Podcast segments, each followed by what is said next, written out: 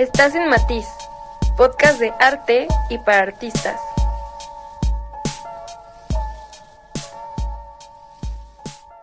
¿Qué onda amigos? ¿Cómo están? Yo soy Andrea Reyes, por si no me conoces, y bienvenidos seas al cuarto episodio de Matiz. Oigan, pues primero que nada, muchísimas gracias por estarme escuchando el día de hoy. Espero que estén teniendo un gran jueves. Y hoy vamos a hablar de un tema más chill, ah, más cotidiano. De hecho, vas a sentir como si estuvieras echando chismecito aquí conmigo. Este tema fue idea de dos amigos que me dijeron que les gustaría que hablara de creatividad y de cómo encontrar tu ámbito artístico. Así que hoy hablaré de algo, pues sí, parecido. Hablaré de cómo encontrar tu pasión y cómo desarrollar tu creatividad desde mi experiencia de una persona totalmente común y corriente.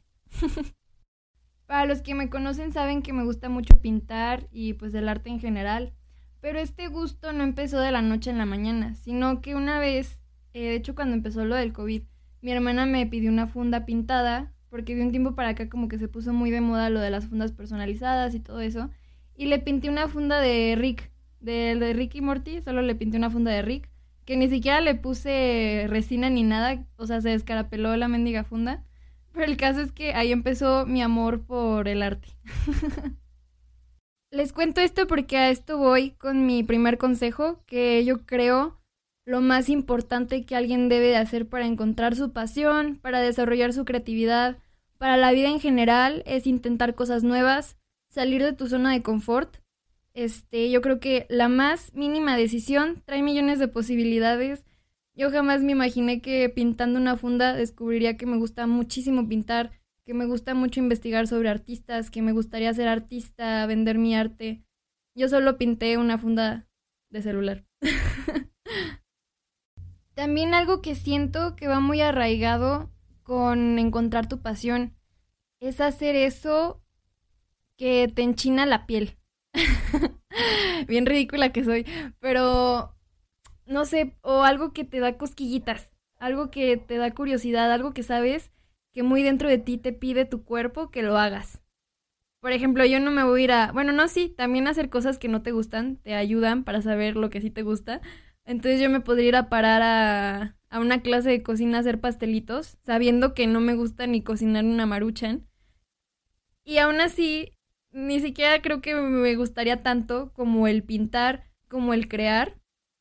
Entonces yo creo que escuchar esa curiosidad, esas cosquillitas, eso que te dice a cada rato, inténtalo, más bien siento que son susurros de la vida diciéndote que por algo tienes que hacer eso.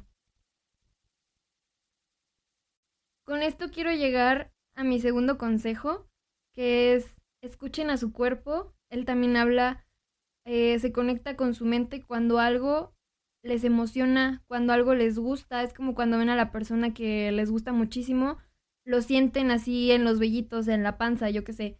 Y por algo les está hablando su cuerpo diciéndoles, oye, esto te late, esto te gusta. Oigan, pues después de haber pintado fundas, comencé a pintar retratos de mascotas, luego hice algunos retratos de personas y por fin después de eso me animé a pintar lo que a mí se me ocurría. ¿Saben? Como, no sé, un dibujo que se me vino a la mente y lo hacía. Así que con esta experiencia les quiero decir que una pasión también es aquello que te impulsa a desarrollarte, tanto en ese ámbito que estés haciendo, no sé, mm, puedes estar haciendo la de cocinero, de ingeniero, artista, músico, pero también, y están de acuerdo para las personas que sí saben cuál es su pasión, saben qué es lo que más les gusta en la vida, que es algo que te ayuda a desarrollarte personalmente y mentalmente. Esto se los cuento porque se me hace bien curioso y de hecho la otra vez lo estaba analizando, que cuando comencé en este camino del arte me empecé a ser bien espiritual, para los que me conocen saben que soy bien hippie y siento que es una parte muy bonita que he desarrollado junto con mi pasión y que aparte sé que a veces la puedo representar en lo que hago. No solo con la pintura, o sea, imagínate con una canción, no sé quién de que me esté escuchando sea músico, pero tengo varios amigos que son músicos y yo me imagino que, no sé, haces una canción que le salva la vida a alguien, que ah, tiene una letra tan bonita que dice, güey, la vida es hermosa. O que hace, no sé, que haces un pan. Yo estoy traumada con la cocina porque no sé cocinar. Que haces un pan que le recuerda a alguien a su mamá. Y dice, ¿cómo amo a mi mamá?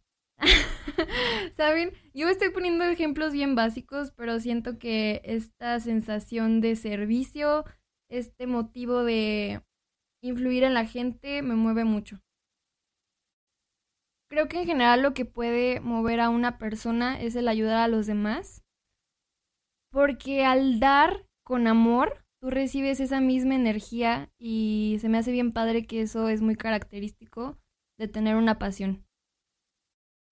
Oigan amigos, pues yo como persona que siente, y cabe recalcar que yo soy bien chillona, soy muy sensible, este, yo sé que no todo es color rosa, que a veces una misma pasión te estresa tanto porque a veces hay algo que no te sale, eh, igual en el ámbito artístico, a veces simplemente no tienes inspiración ni ganas de crear. Y yo creo que aquí hay de dos, dos cosas que puedes intentar y son muy diferentes. Una es que aunque no tengas ganas, lo hagas. ¿Saben por qué es parte de tener disciplina? Porque claro que tener disciplina te lleva muchísimo más lejos que tener talento.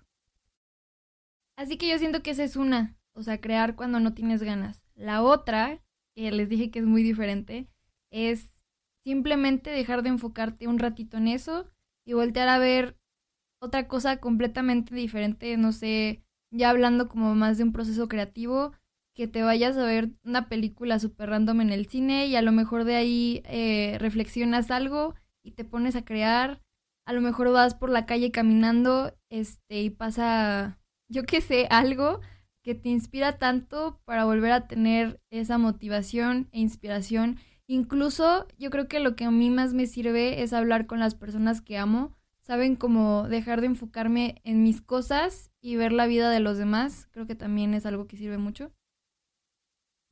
Así que en general es salirte de esa casilla en la que estás enfrascado salirte un ratito, vete a ver el mundo, ve a ver lo que está pasando y después regresas con más calma y lo intentas de nuevo. Algo que yo creo que es muy importante es no compararte con los demás. ¿Saben? Siempre va a haber alguien mejor que tú, dependiendo de cuáles sean tus estándares, ¿no? Por ejemplo, si hablas de una pintura, la belleza es completamente relativa ante los ojos de quien lo ve. Entonces, pues no sé, o sea, mi mamá me puede ir a decir, tu cuadro es hermoso. Y otra persona puede llegar a decirme, la neta, yo he visto cuadros mejores, eso es una basura. ¿Saben? Como nunca me ha pasado eso, pero igual si me pasa, yo sé que la belleza, que lo bueno es completamente diferente para todas las personas. Es un proceso y no hay que criticar el proceso de nadie. Con esto también quiero decir el consejo número, no sé en qué consejo vaya, pero les quiero decir que no se traumen con el crear algo completamente nuevo, original, auténtico. No todo el tiempo vas a poder, o sea, yo creo que el crear algo auténtico conlleva mucha energía mental y no lo puedes hacer todos los días. Y por último, amigos, para terminar este gran episodio, quiero decirles dos cosas que yo aprendí. Una es súper importante la gente con la que te rodeas, la verdad. Y eso aplica en todos los aspectos de la vida, no solo en tu pasión. Yo creo que es importantísimo, una, rodearte de gente que te apoye, o rodearte de gente que tenga tu misma pasión. Porque no es lo mismo, tú puedes tener a tu mejor amigo que a él le gusta, yo qué sé, ir a esquiar y a ti te gusta el fútbol, pero los dos se van a ver en sus competencias o algo así es muy importante rodearte de gente que te haga sentir que puedes hacerlo, porque a veces uno mismo no, o sea, no da el máximo y rodearte de ese amor creo que es muy importante. También, claro que influye que te juntes con personas que tengan tu misma pasión, que te den ideas, que te presenten a más gente, que te abran puertas. Y esa es una. Y en segundo, que a mí creo que fue lo que más me ayudó a crecer como persona, es que no te dé pena mostrar tu trabajo ni decir qué es lo que te gusta hacer porque no sabes cuándo una persona lo va a necesitar. ¿Sí? Y si nos estamos enfocando más a este tema de las redes sociales, amigos, los likes no son nada. Un like es un tap tap. y ya. O sea, un tap tap no califica tu trabajo.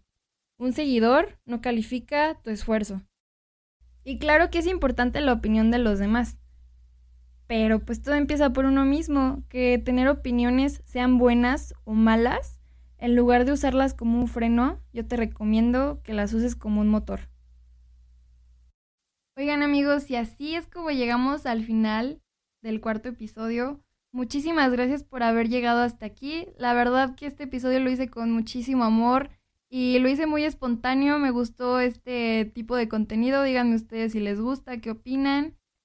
Y pues nada, de verdad espero que les haya servido de algo, que encuentren o que afirmen que es aquello que les mueve el corazón y que les gusta hacer. Te mando un beso, te mando un abrazo y nos vemos el siguiente jueves en un nuevo episodio. Adiós.